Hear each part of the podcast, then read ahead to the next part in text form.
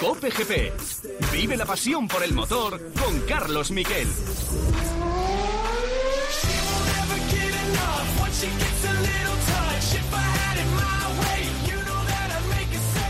Hola, ¿qué tal? Buenas tardes, bienvenidos a Cope GP. Ojo al mes de mayo que tenemos por delante, porque este fin de semana tenemos Fórmula 1 y motos. Fórmula 1 en el circuito urbano de Bakú y además con la locura que se le ha ocurrido a la Fórmula 1 de poner allí la primera carrera al sprint de la temporada. Va a haber muchas cosas nuevas y vamos a tener un nuevo formato que todavía se tiene que aprobar oficialmente, pero se va a aprobar este miércoles. Un nuevo formato en el que habrá una calificación el viernes, como todas las pruebas al sprint, que va a ser la que determina la parrilla del domingo y además, y va a ser a las 3 de la tarde del viernes, y luego además tendremos, después de esa calificación, tendremos el sábado otra calificación más para la carrera al sprint que se independiza de la carrera del domingo, ya no influye en la parrilla del domingo, la del el viernes se establece la parrilla del domingo, se acaban los libres que se usaban casi como un test, esos libres dos que eh, había los sábados por la mañana, y en su lugar habrá a las once y media de la mañana una calificación breve, en vez de una hora de duración, media hora, 12, 10 y 8 minutos, y eh, aunque queda por determinar también cómo será las últimas el último intento porque se quería hacer un intento eh, único por cada coche y que viéramos todos los coches en orden. Bueno el caso es que eso se determina el miércoles pero habrá una Q1 Q2 y Q3 abreviado a las once y media de la mañana y después la prueba al sprint a las tres y media de la tarde con 15 vueltas y por supuesto el domingo la carrera a las 3 que eso hace que se desplace la carrera, que es un plato fuerte, porque mucha gente va a viajar a Jerez. Gran Premio de España de MotoGP con el regreso casi seguro de Mar Márquez, que será a las 3 de la tarde del domingo. Con todo ese panorama, tenemos un programa con un montón de contenidos. Empezamos ya con los titulares.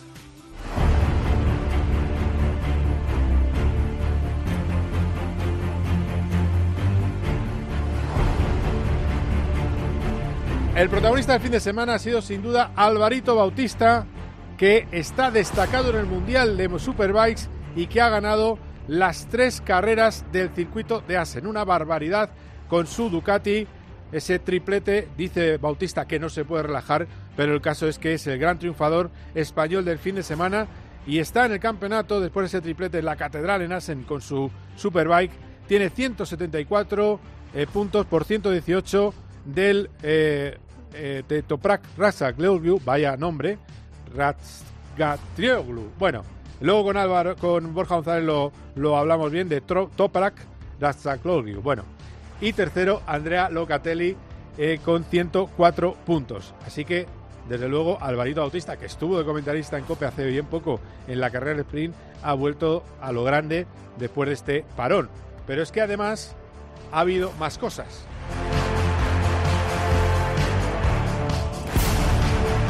Hemos tenido, hemos tenido la Fórmula E, que por cierto la hemos tenido con incidencias. La Fórmula E, en la que corre un equipo español, Cupra, y en la que el ganador fue Nick Cassidy por delante de Denis y de Bernet. Y en el campeonato, primero es Berlín por delante de Cassidy en la segunda posición, a solo cuatro puntos, y tercero Jean-Marie Bernet. ¿Qué pasa esas, después de esas dos carreras en Berlín? Bueno, pues lo que pasa es que en una de ellas, la del domingo, hubo una ocupación por parte de eh, unos eh, manifestantes, por dicho, unos vándalos, que se manifestaban contra el cambio climático y se querían pegar delante de los coches. Bueno, pues ha habido, eh, les apartaron en seis minutos, se retrasó seis minutos la salida y al final se pudo disputar la carrera. La noticia hasta ahora, ¿cuál es? Que está subido al coche nuestro buen amigo y comentarista Roberto Meri está compitiendo, mejor dicho, probando con el equipo Mahindra en Berlín. Si sale bien la prueba, le veremos correr en eh, la Fórmula E para 2024. Iremos al circuito, hablaremos con Miguel Portillo, que nos costará eh, toda, eh, nos contará cómo va esa, ese test de Roberto México.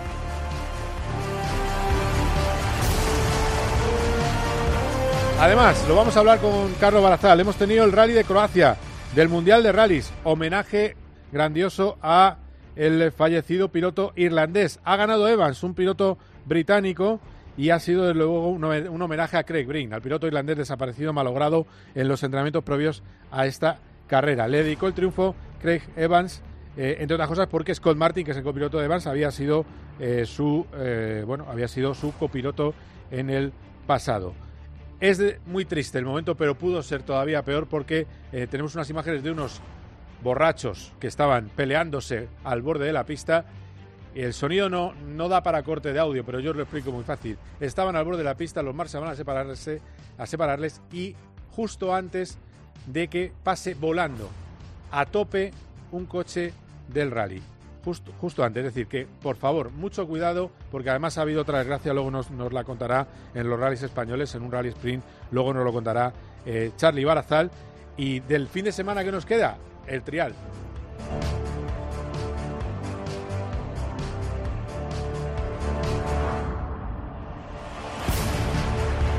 Bueno, pues eh, que le ha salido un enemigo a, Tony Bow, que se llama Jaime Busto, eh, y el piloto vasco de Gargas está eh, apretando mucho y está empatando con Bow en el, en el Mundial, en el trial del Gran Premio de Portugal. Así que cuidado que puede haber, hay relevo para Tony Bow, aunque Tony Bow está muy fuerte y puede que vuelva a ganar tanto indoor como outdoor.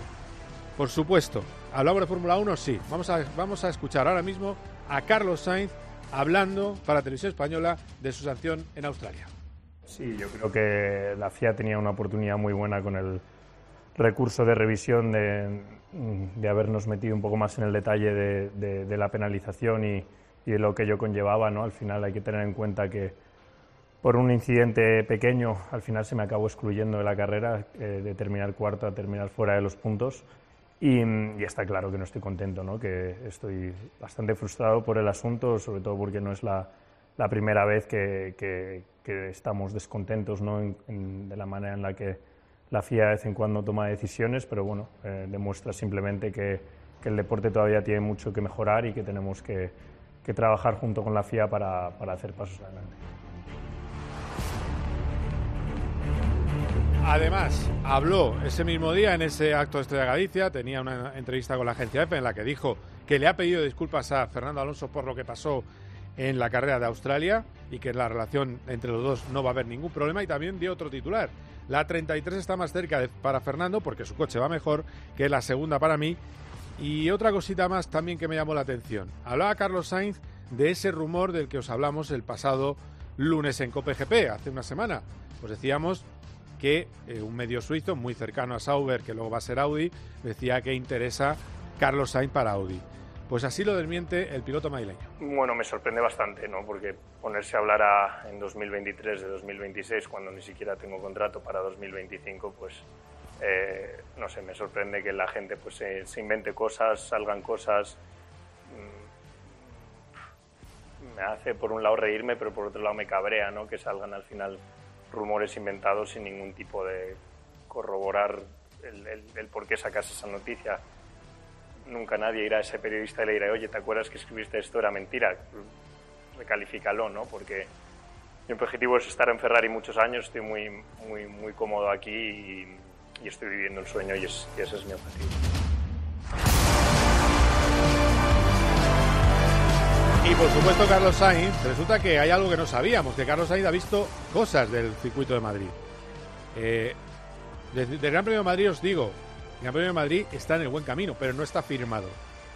Eh, hay cosas todavía que pulir, eso sí, sumamos otra voz a todo esto, ahora escuchamos a Carlos Sainz, pero sumamos la voz de la presidenta de la Comunidad de Madrid, Isabel Díaz Ayuso, que ha dicho que está convencida de que en la próxima legislatura va a haber un Gran Premio de Madrid.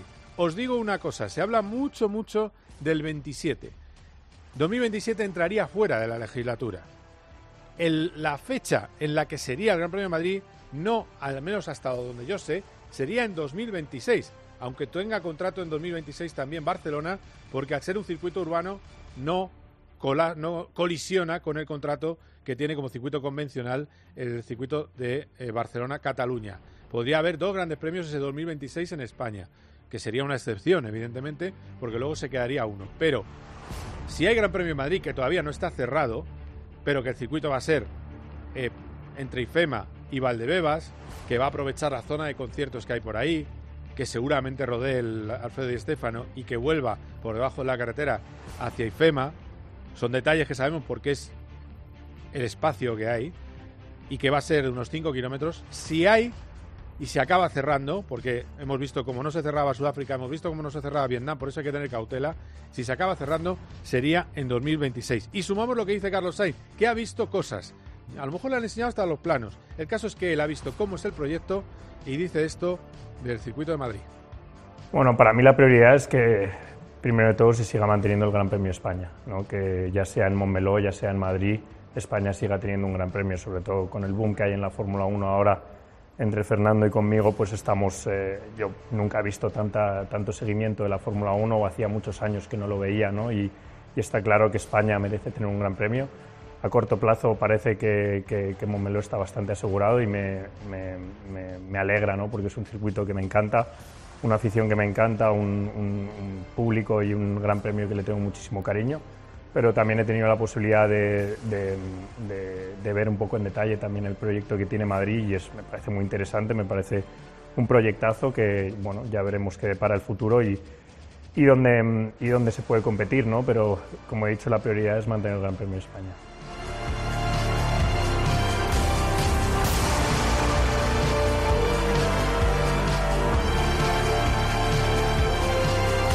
Qué razón, ¿eh? Qué razón eh, tiene Carlos Sainz hablando de que la prioridad es el Gran Premio de España. No puede perderse el Gran Premio de España, sea en un sitio, sea en otro, o haya dos carreras en nuestro país, no puede ser. Eh, y ese es el objetivo. Nos gusta en los dos sitios, os lo digo la verdad. Y tengo muchos amigos en Barcelona, pero bueno, también tiene su gracia ver un urbano en, Madrid, que ya, ya os digo que ha dicho la presidenta Ayuso que no va a ser en el Jarama, que será en el trazado urbano de Madrid, si hay gran premio como ella confía que lo haya. Y recordaros, en el campeonato, primero Verstappen, 69 puntos, segundo Checo Pérez, 54, tercero Fernando Alonso, 45. Alonso está solo 9 puntos de segundo puesto en el Mundial. Es una barbaridad el comienzo que ha tenido. Cuarto, Luis Hamilton con 38 y quinto, Carlos Sainz que como escuchábamos antes estaba disgustado con, la, eh, con que la FIA no haya resuelto la sanción de Australia. Está en la quinta plaza con 20 puntos, sexto Stroll con 20 igualado, Russell, Norris, Hulkenberg y Leclerc.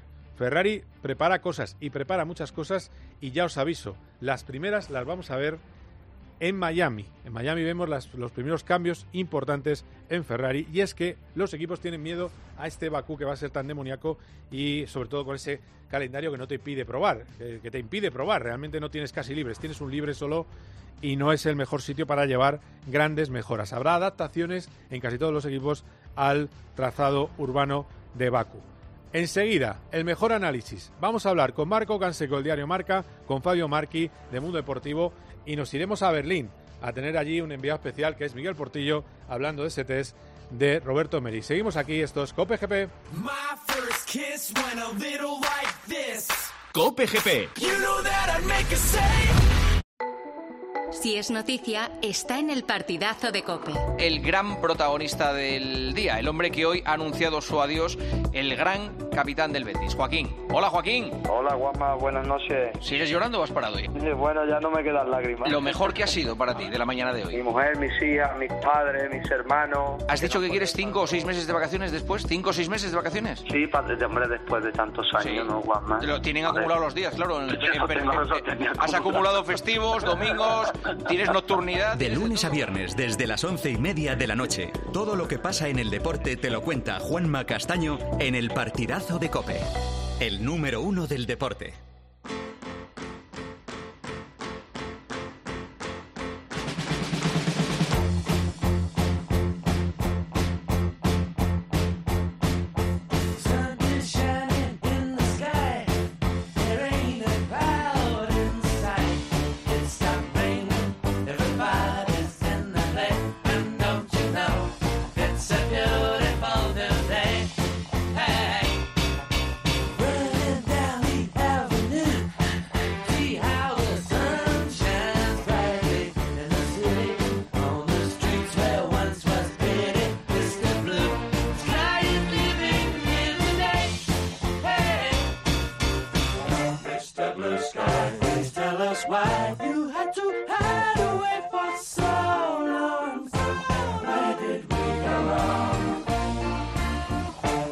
Hablamos, hablamos de Fórmula 1 y tengo al otro lado a Fabio Marchi, compañero del mundo deportivo. Lo que pasa que eh, no sé, yo no sé si alguien más trabaja en el mundo deportivo porque está haciendo de todo.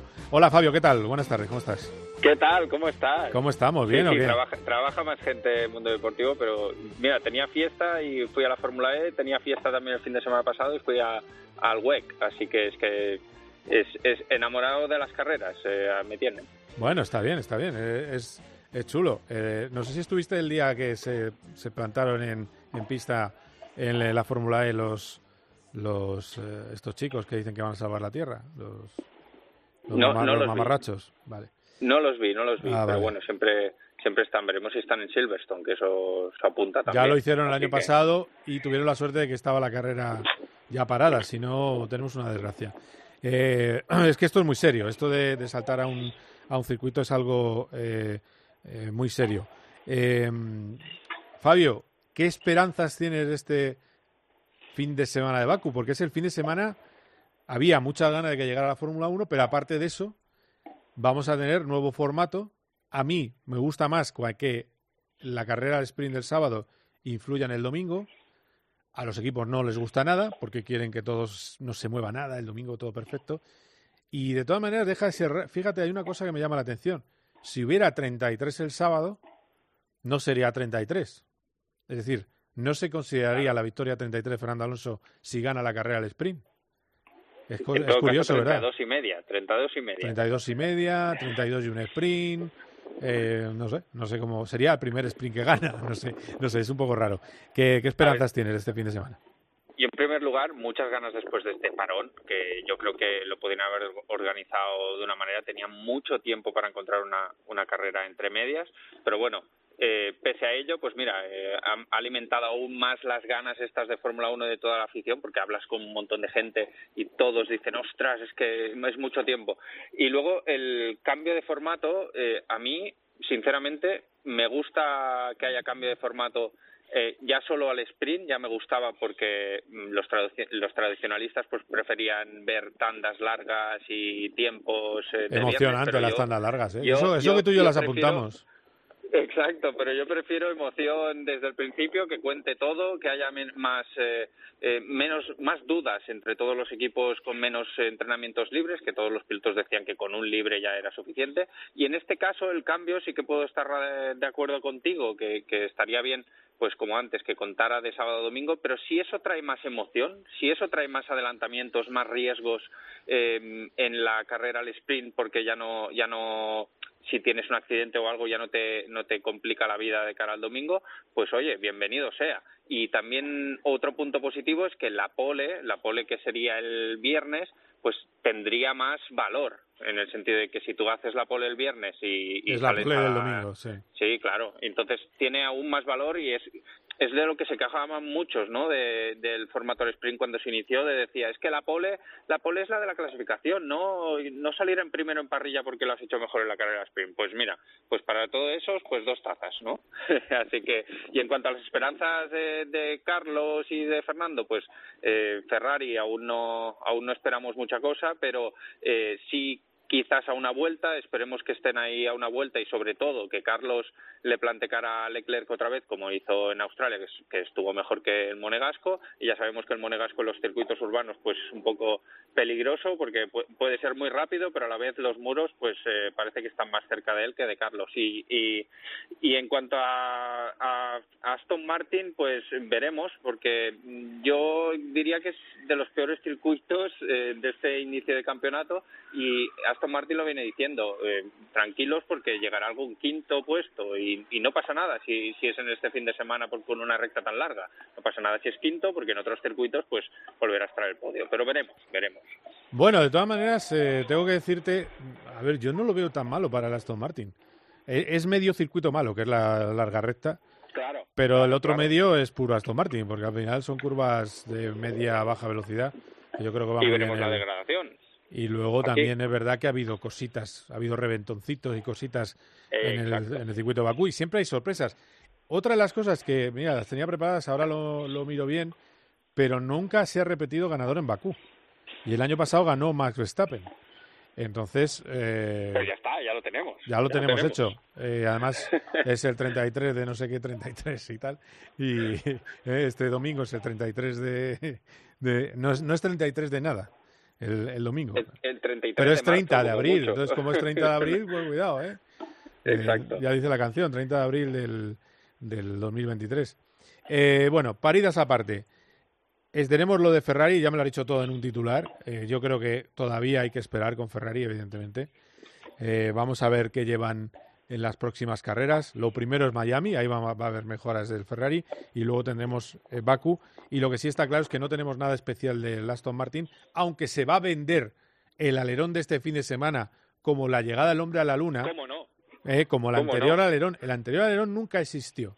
Ese alerón que iba a ser eh, la de Dios, pero como hoy en día se hace más caso a un señor que se llama no sé qué F1 en un canal con un fondo negro que a un periodista que lleve 25 años en la Fórmula 1, pues no pasa nada.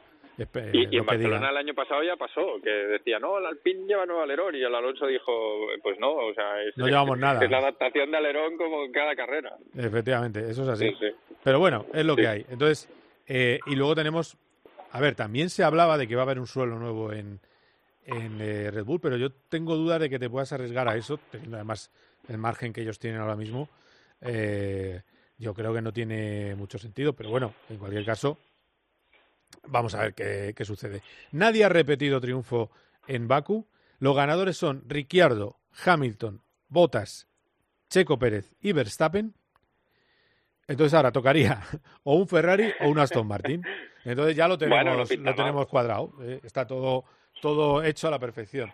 Eh, no sé si Dani. Ah, no, estábamos esperando. Eh, estábamos esperando porque enseguida hablamos con Berlín, ¿eh? Y, Marco no, no, nos puede atender de momento, pero no pasa nada. Sigo hablando contigo. Entonces, efectivamente, la estadística también viene bien a Aston Martin. ¿Qué problema tiene Aston Martin? El rectoncio, evidentemente. Y luego ese DRS que tiene tan poco efecto. Estamos hablando de una mejora del 20% aproximadamente cuando acciona el DRS, lo acciona Alonso Stroll en velocidad y un 35% en el caso de eh, en el caso de Red Bull. Lo que pasa es que uno de los equipos que intenta llegar a lo que tiene Red Bull, que es Ferrari, está en un 31, es decir, que no está tan lejos. Es decir, que Ferrari ha trabajado bastante el DRS. Básicamente, ¿qué es lo que dicen que hace el triple DRS de, de Red Bull? Lo que hace es que anula el Bing Wing. Bing Wing es ese aletín que hay justo encima del difusor trasero. Son dos aletines y entonces, ¿qué pasa? Que yo creo que lo que hace el Red Bull muy bien es que el coche baja de altura y de esa manera el aire pasa por encima del, del wing. Eso es un trabajo de suspensiones, es muy complejo, no es solo un tema de, de, de DRS. Tenemos ya en Berlín a Miguel Portillo. Hola Miguel, ¿cómo estás? Hola Carlos Miquel, ¿cómo estás? Eres eh, corresponsal de COPE GP en el test de Roberto Meri yo sabes que todo lo que tú necesites me lo pides y lo tendrás. Bueno, ¿y qué está haciendo ahora Roberto? A ver, no, oigo, no oigo ruido, pero es normal. Tampoco vamos a... Lo importante de, estos test es tirar, ganar experiencia eh, ir haciendo eh, eh, equipo con el equipo, con tu ingeniero, e ir cumpliendo todos los parámetros, que ya sabes que es un campeonato más de gestión, de aprovechar toda la energía que tienes, más que de ir rápido, que luego te pueden poner un poco más de potencia y puedes ir más rápido, pero lo primero es adaptarte al coche y al trabajo en equipo. Y hoy Roberto tiene su primer oficial, que yo creo que ya es una pasada poder estar aquí solamente entre los elegidos para poder estar en el test. Sí, porque ahora mismo cómo están los tiempos, porque esta mañana era cuarto en los tiempos, si no me equivoco, Dani Kvyat, mm. eh, y estaba a ocho décimas del mejor tiempo eh, y con creo que es una buena actuación Miquel Azcona, que está probando en otro de los coches, debutando ¿Cómo está ahora mismo Teto? A cada vuelta mejoras. Ahora Roberto Meri está a ocho décimas del mejor tiempo. Le han puesto un poco más de potencia para empujar eh, con, el con el monoplaza. Está marcando 1.06. Eh, él tiene que estar ganando tiempo a cada vuelta. Ha hecho 40 giros. Esta mañana hemos llegado hasta las 67, con lo cual ha habido gente que ha rodado mucho más que él y él no ha rodado por la mañana. Está a ocho décimas. ¿Qué es lo importante de esto? Que ganes experiencia y evidentemente luego el piloto siempre quiere la velocidad. ¿Qué puedo hacer eh, para mejorar? Más gomas, más tiempo en pista, más test y más vueltas. Solo ha probado con un juego de neumáticos nuevo, porque en el inicio del test ah, por la tarde, eh, bueno, son tres horas de test, en el inicio solo ha puesto un juego de gomas, eh, ha empezado con el juego de gomas usado, ¿vale? Es un juego de gomas de la carrera y ahora ha empezado con el juego de gomas nuevo, con el cual ha podido sacar un poquito más de tiempo. Ocho décimas del mejor tiempo, está bien, eh, siempre queremos que estés lo más cerca posible, pero ya te digo, des va cerca vas a estar. Por ejemplo, Azcona esta tarde esta tarde ha ganado dos décimas respecto al tiempo de esta mañana. Ah, es decir, es un campeonato muy igualado, es un campeonato en el cual vas ganando experiencia en cuanto es que levantar en el momento de la frenada. Los pilotos tienen pitidos para que puedas saber cuándo hacer el lift and coast. Es súper importante. Bueno, esta mañana no, en el inicio del test de la tarde ya ha llegado al punto de frenada. Ya le ha dicho un ingeniero, oye, has encontrado el punto de frenada, ya no tienes que frenar más tarde, lo estás haciendo perfecto. Porque claro, la velocidad y, saber llevar el coche al límite, Roberto lo tiene. Pero, lo que te digo, el campeonato es un poco más de gestión. Así que esperemos que eh, le salga los tiempos cuando le tenga que salir. Ahora lo importante es solamente ganar experiencia y entenderse con el equipo. Eh, estuviste, tú sí que has visto al, a los presuntos delincuentes, vamos a llamarle presuntos, porque lo que han hecho es ilegal, eh, sí que he visto a los presuntos delincuentes intentando sabotear la carrera, ¿no? Bueno, pues eh, son cosas que pasan y a veces la gente se equivoca y cree que hace un favor y que llama la atención, pero te estás equivocando, ¿no? Porque fue el Día de la Tierra, estamos en un eh, campeonato verde eh, eléctrico que trata de ser lo más ecológico posible porque todo es imposible, ¿no? se trabaja con plástico y con materiales que, que, que, cuestan reciclar, pero te aseguro que este campeonato es mucho más renovable, por así decirlo, que, otros campeonatos, ¿no? Y, y la Fórmula E está tratando de llevar esta imagen por el mundo y lo que hicieron estas personas fue saltar justo antes de que empezara la carrera, tratar de pegarse al suelo que lo evitaron y retrasaron eh, el inicio de la prueba, porque estaban también por la subida de la luz. Oye, ya pues que es campeonato eléctrico, pues protestas porque hay subida de luz y decían, oye, es que hay señores mayores que al lado de Tempelhof, que ha habido un caso importante aquí en Berlín, no pueden poner la calefacción porque eh, el precio es muy alto. Bueno, pues ya sabes que de si hay que usar la energía, eh, en, otro tipo de energía para que eh, podamos tener un precio más barato, pero eso implica también, pues ya sabes, el problema de las centrales nucleares, que es de lo que se ha hablado aquí, decir, tú cuando protestas tienes que saber de lo que hablas y las alternativas. Y si no te gustan las otras alternativas, pues entonces te tienes que acomodar a las que hay. Pero es que además lo mejor que hay para bajar la tarifa de la luz es, el nuclear. Claro, pues más centrales nucleares tengas, mejor. Y ahora resulta que por hacer caso a los ecologetas eh, se quedan sin centrales nucleares y van a estar, como tú bien sabes, amplían la mina de Kerpen eh, de carbón, se, se cargan el barrio de Kerpen y emiten más CO2 al ambiente. yo, he estado en ese barrio viendo cómo la expansión de la mina era imparable y ahora se hace oficial lo que nos temíamos, que es que la mina se tiene que expandir para sacar más energía y todo el barrio donde creció Schumacher va a desaparecer y el karting también, lo que me parece absolutamente increíble. Bueno, pues dejando al margen estas historias, hay que cuidar el medio ambiente, pero también hay que permitir que la gente se divierta y las carreras divierten a la gente y generan dinero y puestos de trabajo. Hay que tener un equilibrio con las cosas, que yo creo que en eso la Fórmula 1 es inteligente. Eh, claro, llevas un buen rato hablando, eh, pero también ha estado... Eh, sigues ahí, ¿no? Fabio. Vale, vale. Aquí estoy, me parece muy interesante las energías renovables. Miguel Portillo a, tope. Exacto, exacto, exactamente. ¿Cómo estamos? ¿Qué tal? ¿Cómo estás? Estuve ahí con Miguel precisamente hablando de Roberto Meria ahí en Berlín. Ah, sí. Y, un gusto escuchar, escuchar a ver qué, qué hace esta tarde. Sí, yo creo que estamos todos esperanzados porque Roberto necesita un campeonato continental porque está haciendo las, los Japones, pero eh, pero claro, eh, necesita un campeonato continental donde le veamos aquí, ¿no? Eh, y hasta que entren los supercoches, ¿no? En, los, en las, eh, la superfórmula japonesa, que yo creo que esa es otra historia. Pero bueno, es lo que tenemos. Eh, Porti, del fin de semana en... ¿Estáis amigos de, la COPE, el sonido? ¿El qué? A ver, a ver, sí, sí, ponlo, ponlo. Mira, estoy dentro del garaje de Mahindra. Está su compañero en él, está todavía afuera haciendo uno de los últimos eh, runs. Sí, sí. Y a la derecha están eh, la, sala de ingenieros donde están viendo todos los datos eh, y telemetría, le tienen absolutamente controlado. Eh, lo único, lo único que, te, que te, te quita la voz de lo fuerte que suena. Pues increíble, increíble.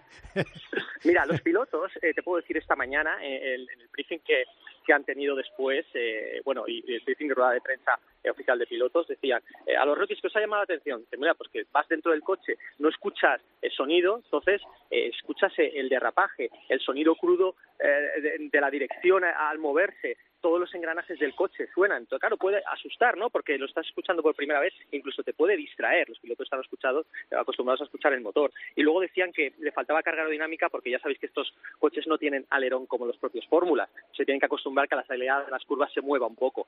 Es otro pilotaje, es otro tipo de carreras y han estado muy igualadas este fin de semana y se puede disfrutar de todo, ¿no? Las fórmulas eh, eh categoría me refiero Fórmula 1, Fórmula 2 y Fórmula 3, y, esta eléctrica es un tema de, gestión de igualdad en el cual eh, hasta a cinco coches el bingo. Eso es muy bonito, pero también hay que saber el tipo de carrera que estamos viendo. Está claro, no, no, y, hay diversión con todo. Eh, te decía, Porti, ¿qué esperas de, de Baku? Mira, eh, Baku yo creo que va a ser mm, salvaje porque todos llegan con muchísimas ganas, todos saben que, puedan, que pueden aprovechar eh, sus oportunidades y sobre todo en la recta principal, ¿no? que yo creo que va a haber muchos adelantamientos, todos tienen ganas de, probar que el coche funciona y creo que puede haber mm, alguna sorpresa puede venir por parte de Mercedes porque ha habido tiempo de trabajo y ya sabemos que siempre que hay un pequeño parón eh, son buenos, son buenos y creo que igual Mercedes puede estar, no te voy a decir la pelea por la victoria, pero sí la zona media como o sea, la zona media, eh, por la, pelea por el podio, como ya vimos en la otra vez. Siempre que hay un parón, Mercedes llega fuerte. Eh, luego el resto evolucionará, pero me parece que son muy listos eh, haciendo este trabajo. No, no, está claro, está claro. además, de todas maneras, una apuesta rápida a los dos. Evidentemente, sin consecuencias, que no pase nada. ¿Habrá chapa en Baku, sí o no? Hombre, Pérez siempre va muy bien y como haya lucha Pérez-Verstappen, ojo ojo ahí, ¿eh? Sí, si no le dan el coche, si no le dan el coche de la risa del otro día de Australia, ¿eh? Por ti. Mira, eh, cuando hay estos parones y los pilotos vuelven a casa, solo escuchan la parte de, su lado, de tienes que hacerte con el equipo, tienes que meterle el coche, tienes que ganar a tu compañero. Claro, y todos llegan con la moral por las nubes. Y, encima llega Baku, que es un sitio donde ya hemos visto que en su momento se tocaron Ricardo y Verstappen, que los muros y los coches están muy cerca. Pues claro, cuando el piloto llega caliente, hay toques. Yo sí que creo que podemos tener una, un fin de semana con, eh, con muchas grúas funcionando. Efectivamente, que no pase nada, pero en, eh, pasan cosas siempre en Baku, eso es verdad y es lo que, lo que nos gusta del circuito. Pero luego no van a pasar tantas en Miami, es un poquito más convencional. Eh, siendo semiurbano es un poquito menos delicado porque efectivamente se arrecta. El calentar la goma también es complicado en, en Baku. Bueno, vamos a ver, yo creo que nos espera a la una de la tarde y lo vamos a dar aquí en COPE una carrera y además va a estar Paco González, que está emocionadísimo con la Fórmula 1 este año. Eh, eh, desde esa, va a estar de las 12 porque hay Fórmula 1, así que lo viviremos aquí con emoción en la cadena COPE. Y gracias, Fabio, eh, que te espera el gimnasio, que sé que estás como un toro ya, que, que estás, empiezas a romper cosas con... Estoy para subirme a un Fórmula 1 en breve. Ya. Ay, ay, ay. O sea, está, está fuerte, ¿no? Por ti, le ves fuerte. Sí, sí, sí, sí. sí. No, no, es que... No, no, es que cuidado, ¿eh? No, no, cuidado, cuidado. Poca broma. Por ti también está fuerte, ¿eh? Le tuve que dejar, que se quedaba en Berlín, le tuve que dejar unos pantaloncitos de deporte para, para seguir con su rutina, ¿eh? Ah, ¿le has dejado pantalones de deporte? ¿Te, ¿Te valían? Sí, sí, sí. Ah, mira. Muy bien. Bueno, bueno, pues nada. Gracias, compañeros, ¿eh? que ha sido un auténtico placer. Seguimos hablando este fin de semana de Fórmula 1. ¿Y, y cómo, cómo, dejamos última hora, minuto resultado? ¿Cómo dejamos a Teto Meri? Pues eh, Roberto Meri sigue a ocho décimas, último rank, quedan todavía unos eh, minutos. Ya, hay que... No te he oído, no te he oído, que ha habido un cortecillo. Dime otra vez. Ah, sí, que digo que, en esto, que le quedan todavía cuatro minutos, sigue con el run, eh, le han subido la potencia a los 350 y después, eh, mira, te puedo decir que ha habido gente que ha estado hablando ya con el team principal durante la sesión y que decía que le preocupaba cero los tiempos, sino más que se fuera acoplando a lo que le estaba pidiendo el equipo. Si saca un tiempo en estos últimos cuatro minutos, que ya sabes que puede ser Gloria Run, bienvenido. Pero si no, podemos estar contentos porque está a esas ocho décimas. Hasta ocho décimas del mejor tiempo. Muy bien, Porti. Pues muchísimas gracias. Disfruta de lo que queda de día y de Berlín. Cuídate mucho. Un abrazo. Nuestro compañero de Dazón, Miguel Portillo, le vais a ver este fin de semana retransmitiendo la Fórmula 3 y la eh, Fórmula 2. Es un auténtico placer y además ahora entra otro que sabe mucho. Borja González nuestro hombre de las motos. Cope GP, vive la pasión por el motor con Carlos Miquel. Los goles de tu equipo solo se viven así en tiempo de juego.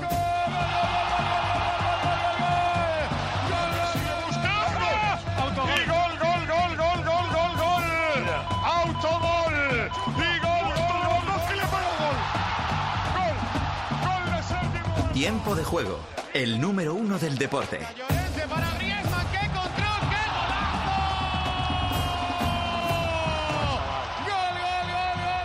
Paco González, Manolo Lama y Pepe Domingo Castaño, los números uno del deporte.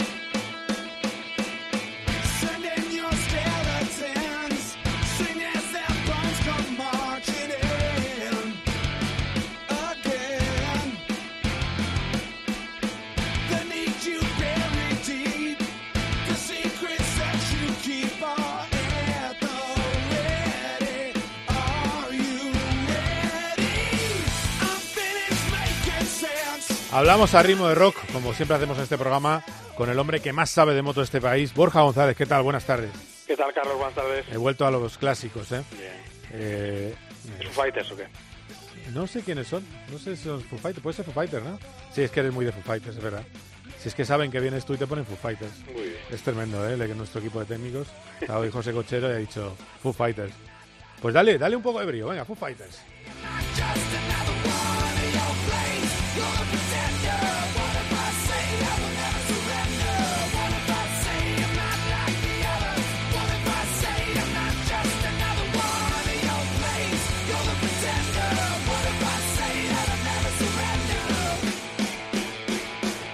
Oye, qué, bien suena esto, ¿eh? qué bien suena. Eh, la verdad es que sí. Borja, vamos a ver, rock and roll del bueno, el que nos espera en Jerez. De gente que va a ir, muchísima, y de, de que venimos de un triplete, recordémoslo, venimos de un triplete, hay que decirlo muchas veces. Ganó Ale Rins, Honda, la pérfida Honda, ganó Ale Rins, y luego además tuvimos triunfo en las otras dos categorías. Y llega a Jerez, donde siempre van bien los pilotos españoles y donde se espera llenazo y, sobre todo, el degreso de Mar Márquez.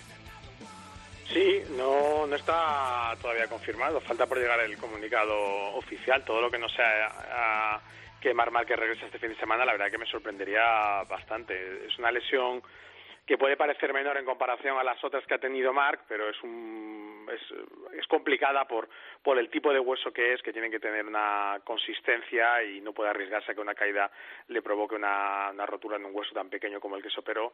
Así que esperemos que esta, estos días que ha habido entre entre Austin y y Jerez. Son dos semanas entre que anunció que no iba a correr en Estados Unidos y este fin de semana hayan sido suficientes como para que tenga el ok de los médicos y tengamos a Mar, que siempre es un, aliciente, evidentemente por lo que viene de, de Portugal, por cómo terminó, digamos, su, su experiencia en el primer Gran Premio, esa caída en, en la carrera del domingo, con las consecuencias que tuvo para él, también para, para Oliveira y luego también de, para Jorge Martín y sobre todo por lo que por lo que supone Marc para la afición y por lo que siempre genera de espectáculo y sabemos que además eh, viniendo de, de, haber visto ganar a su compañero en Honda, Alex Rins, eh, seguro que le da él un, un extra de, empuje para intentar también conseguir un buen resultado este fin de semana si está ahí llega al 100%. Pues sí, vamos a ver. Eh, yo creo que le va a dar un, un plus y también es cierto que visto lo visto, lo de las cosas que han ido pasando en, en MotoGP se ha diluido un poco la, la polémica de, de, cómo va eh, Mar Márquez en carrera, porque realmente eh, son motos que corren mucho, pero son muy delicadas. Y al final estamos viendo eh, más pilotos arrollando que nunca, creo yo. Sí, bueno, a ver, yo creo que, que es mm, igual se han juntado cosas. ¿eh? Lo de Portugal fue un poco exagerado por lo que comentabas en su momento. Venían de la pretemporada, eh, la sobreexcitación del invierno, el querer hacerlo bien. Eh, luego la, la, carrera, por ejemplo, del otro día, bueno, el sprint del otro día de, Estados Unidos fue mucho menos complicado en ese sentido. Fue una carrera más o una prueba más eh, puramente sprint a toda velocidad y, a ver quién era capaz de adelantar a otro. Y lo que vimos luego el domingo, pues vamos a dejarlo todo en, cosas que pueden pasar en carrera, sobre todo el incidente de, entre Alex Márquez y Jorge Martín que fue más un error de Martín yendo por la por la zona sucia que se perdió la moto y se llevó por delante Alex Márquez y no hemos tenido digamos más cosas gravísimas. Es verdad que entre medias eh, hemos tenido lo de Márquez, me refiero como bajas. La de Bastianini, que esperemos que también este fin de semana también sería una sorpresa que no estuviese Bastianini, que es otro de los alicientes del campeonato. Lo de Mir también, que se tuvo que perder la carrera de Argentina, la, que ya hemos mencionado de Oliveira, la que todavía mantendremos de Paul Espargaró, que decía, han sido muchas cosas para iniciar el campeonato, pero bueno, esperemos que digamos que, la, que el, el, tiempo y, y ya digamos el paso de las pruebas vaya colocando las cosas en su sitio y que, que veamos, no veamos más este tipo de de situaciones y, y que, sea todo más o menos normal, pero bueno, exento de riesgo no va a estar el tema porque ya sabemos que este año con lo de tener ya que, que dar la talla el viernes y, la exigencia del sábado es normal que, que si, si, en una carrera de moto se reparten boletos eh, para que pueda ocurrir algo, pues este año eh, hay mucha más gente comprando el, ese, esa papeleta y que pueda terminar pasando siempre alguna cosa. Eh, hay un piloto al que yo veo perjudicadísimo por esto del viernes tener que ir a saco, que es Mir. Yo creo que Joan Mir, que es más diésel que gasolina, mm, le viene muy mal el, este tema.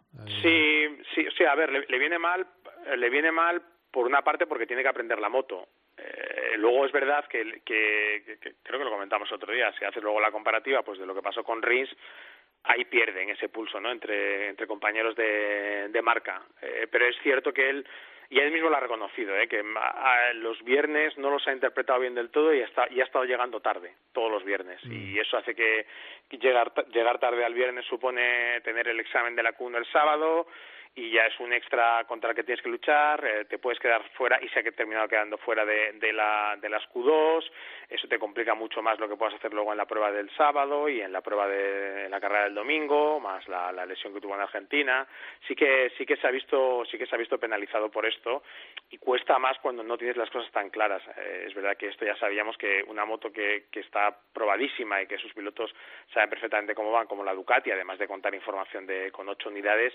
les, les termina favoreciendo y, y, se está viendo en los resultados, ¿no? La victoria de Bañaya en la primera carrera, la de BCK en la segunda, el otro día que Marini quedase en la segunda posición y como digo todavía falta por ver cómo se desenvuelve Bastianini, o sea que sí que puede ser Mir uno de los perjudicados entre comillas. Otro que siempre digo, lo que pasa es que no hablamos de él, porque entre tal cantidad de pilotos es imposible hablar de todo el mundo, pero por ejemplo sería Augusto Fernández, que es el único novato de la categoría, que tiene que fajarse Pobre. con una moto que sí. no conoce, y, y, claro, normalmente un, un novato, encima ahora con muy poca pretemporada, pues necesita más tiempo para entender la moto sobre estos circuitos, porque le cambia completamente todo, las trazadas, eh, además no, no cuenta con información tampoco, o no ha contado con información de compañero de equipo, tampoco la KTM empezó de manera brillante les ha costado algunos viernes. Bueno, el, el quizás sí que si tenemos que ver un, un, escalafón de grandes damnificados sea sea Augusto el que el que peor parado sale que además él no tiene ni siquiera otro novato con el que compararse porque es el único de la, de la temporada esta.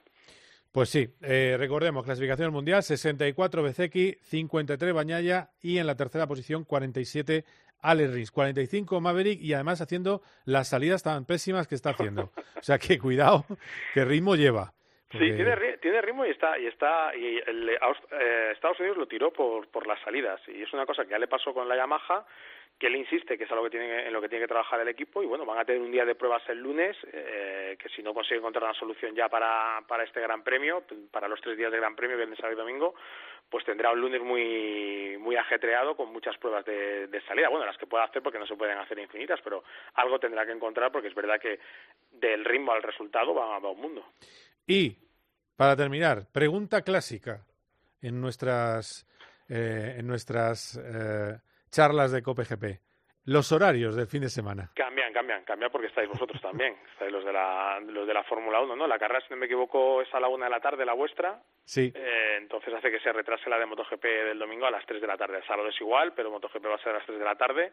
Y entonces todos se retrasan ahora. Moto3 va a comenzar a las 12 y cuando lleve 15 minutos la carrera de de Fórmula 1, pues empezará la carrera de, de Moto 2, que me imagino que, bueno, pues en la comparación con la Fórmula 1 termina perdiendo el pato, pero bueno, mm, también se puede hacer eso de, ¿no? Le das a un canal y luego le das a, al, otro, ¿no? Hay un botón ahora en el mando de, a distancia que si le das te salta al canal anterior, bueno, yo creo que no es una mala prueba. sí, vas, vas saltando uno a otro o también puedes, puedes... Viendo un poco cómo vayan, viendo un poquito cómo fue la día que fue muy divertida la carrera ese final y viendo cómo ha ido Pedro Acosta, por cierto, este, que este, fin de semana mm, eh, se pueden llegar a las 700 victorias de España en el Mundial de Motociclismo, que el otro día la de Rins fue la 699, Así que Moto 3 tendrá la primera bala, pero la segunda, si no, pues probablemente la pueda tener el propio Pedro Acosta. Pero escucha, a la 700 hay que llamarle, ponerle un nombre honorífico, premio Ernest Riveras o algo así, ¿no? No lo sé, no lo sé. El que le gusta más decir esos datos. Sí, le encantan, le encantan los datos. Pero bueno, es verdad que a mí, para mí lo más relevante es, aparte de que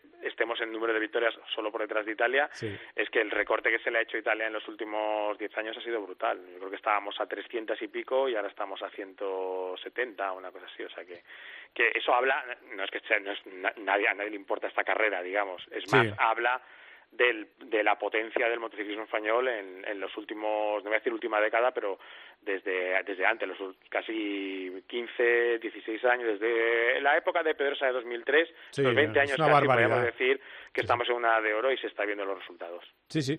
Pues habrá que ver al tiburón de Mazarón, que va segundo en ese campeonato, con Canet tercero, y por supuesto a los chavales de Moto 3 sus locas carreras, que es una auténtica maravilla, que tenemos un líder español, además con margen, haciendo honor a su apellido, que es Dani Holgado. Es una broma, no tiene margen. Está empatado a puntos con, Diego Moreira. Está venido muy bien. Exactamente. Y cuidado con Artigas, que está tercero y pincha.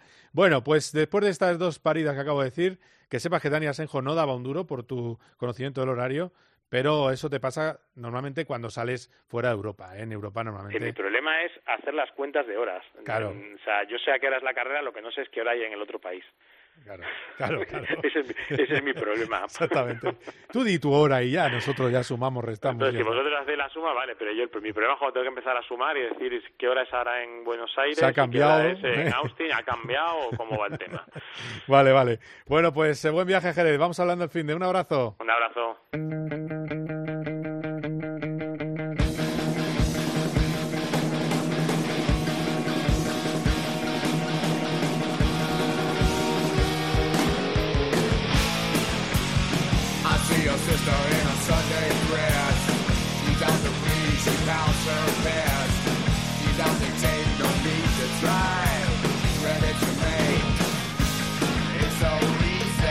Terminamos este Cope GP pues con el protagonista del final, porque los últimos serán los primeros y en la Cope siempre hay que creer en ese tipo de, frases bíblicas. Charlie Barazal, ¿qué tal? ¿Cómo estás? Hola Carlos, muy bien. A ver, eh, primero de todo, Campeonato del Mundo de Rally, Rally de Croacia. Qué bonito ha sido el homenaje en general de todo el Mundial a Craig Brink. Sí, es un...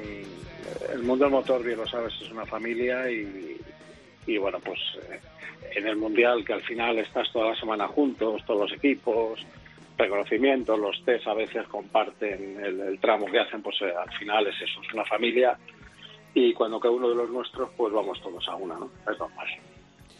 No, desde luego, desde luego. Eh, de respecto al rally, no ha tenido demasiada historia, ¿no? Mm, no, no porque al pinchar Oyer y Robampera el primer día en el mismo sitio, otra, otra gran victoria de Pirelli, pues eh, se acabó en ese aspecto porque Oyer estaba líder en ese momento, era el segundo tramo.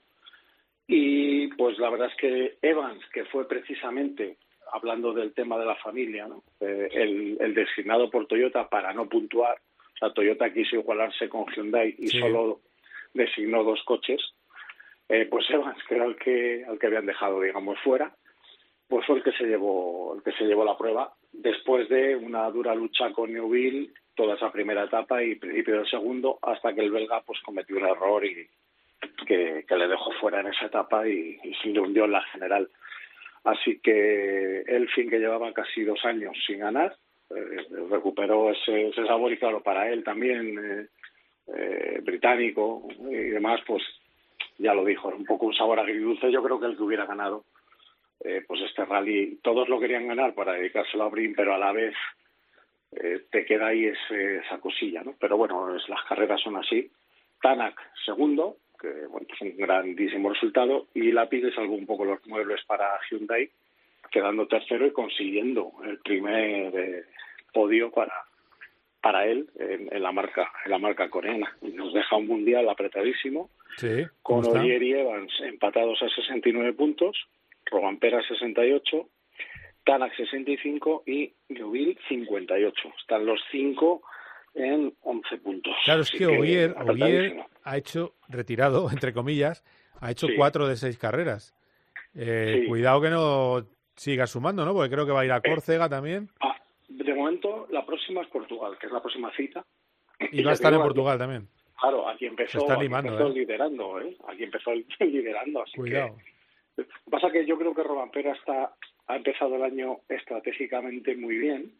Eh, se vio en buena posición en Montecarlo y apretó. Eso le, dejó muy tocado de cara a Suecia a, prácticamente al abrir pista, a ser uno de los primeros en, la pista eh, y por tanto, lo, él lo que está haciendo ahora es recolectar. Ya llegará, ya llegará a partir de mitad de temporada, Estonia, Finlandia, donde, donde tiene que dar el do de pecho.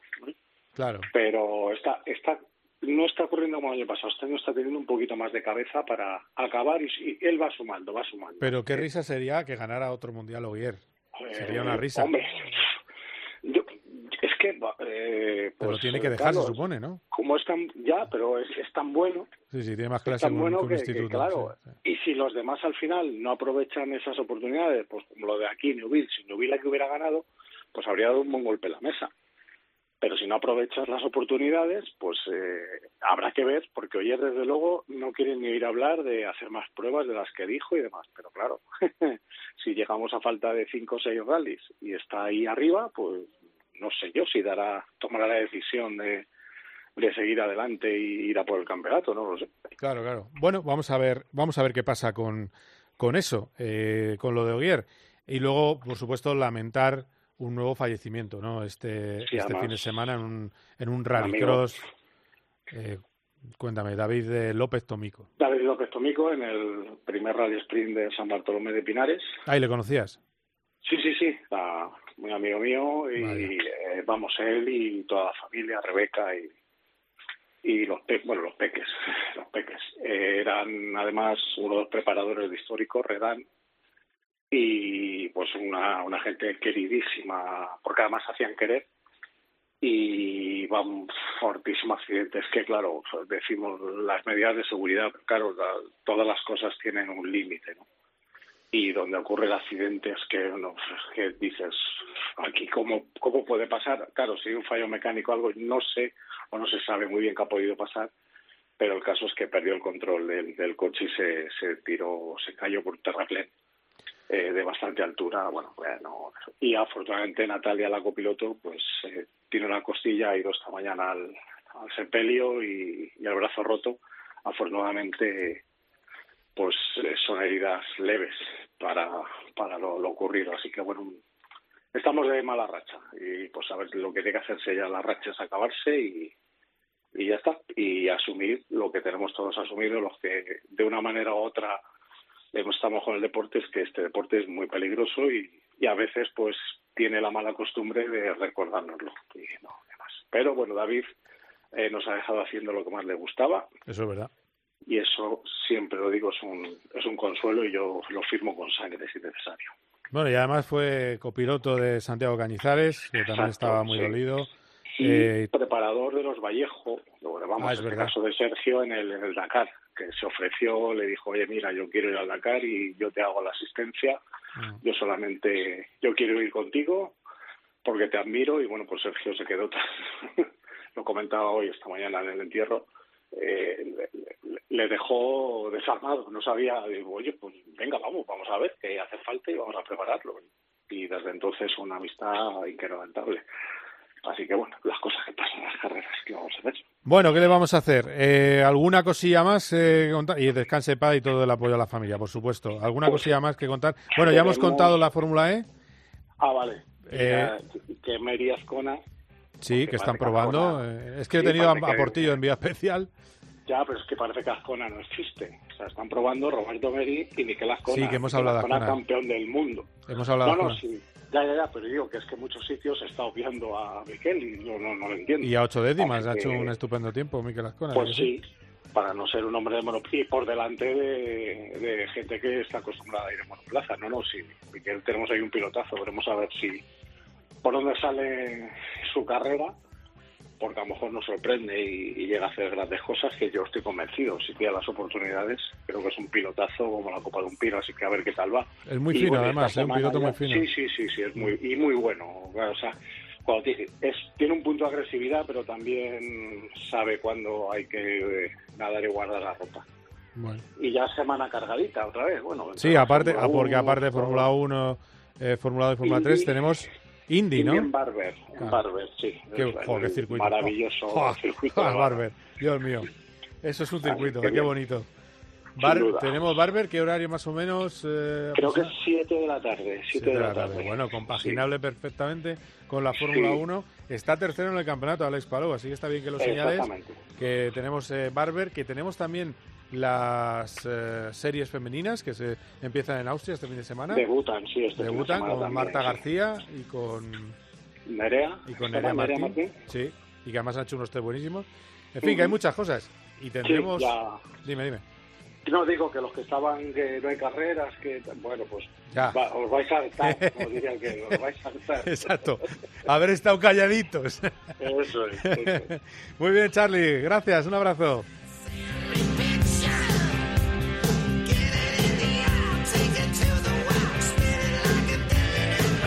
Bueno, pues hasta aquí el programa. Aquí acaba Cope GP, un programa que hemos hecho con todo el cariño del mundo. Y es que nos vais a escuchar mucho, mucho, mucho las próximas semanas. No vamos a parar, porque después de Baku vendrá seguido el Gran Premio de Miami. Se para una semana y entramos en Europa con un triplete realmente brutal. Tendremos seguidos Imola, Mónaco y Barcelona para después ir a Canadá. En fin, la Fórmula 1 no para, pero ya lo habéis escuchado a Charlie Barazal. Hay muchas cosas más el fin de semana, hay muchas competiciones de motor. Y a ver qué pasa. Hemos tenido otra vez un triunfal Dani Juncadella este fin de semana en Nürburgring. En fin, que tenemos en todos los frentes pilotazos y nos hacen disfrutar. Y os lo vamos a contar aquí en Cope. Ha sido un placer. Adiós.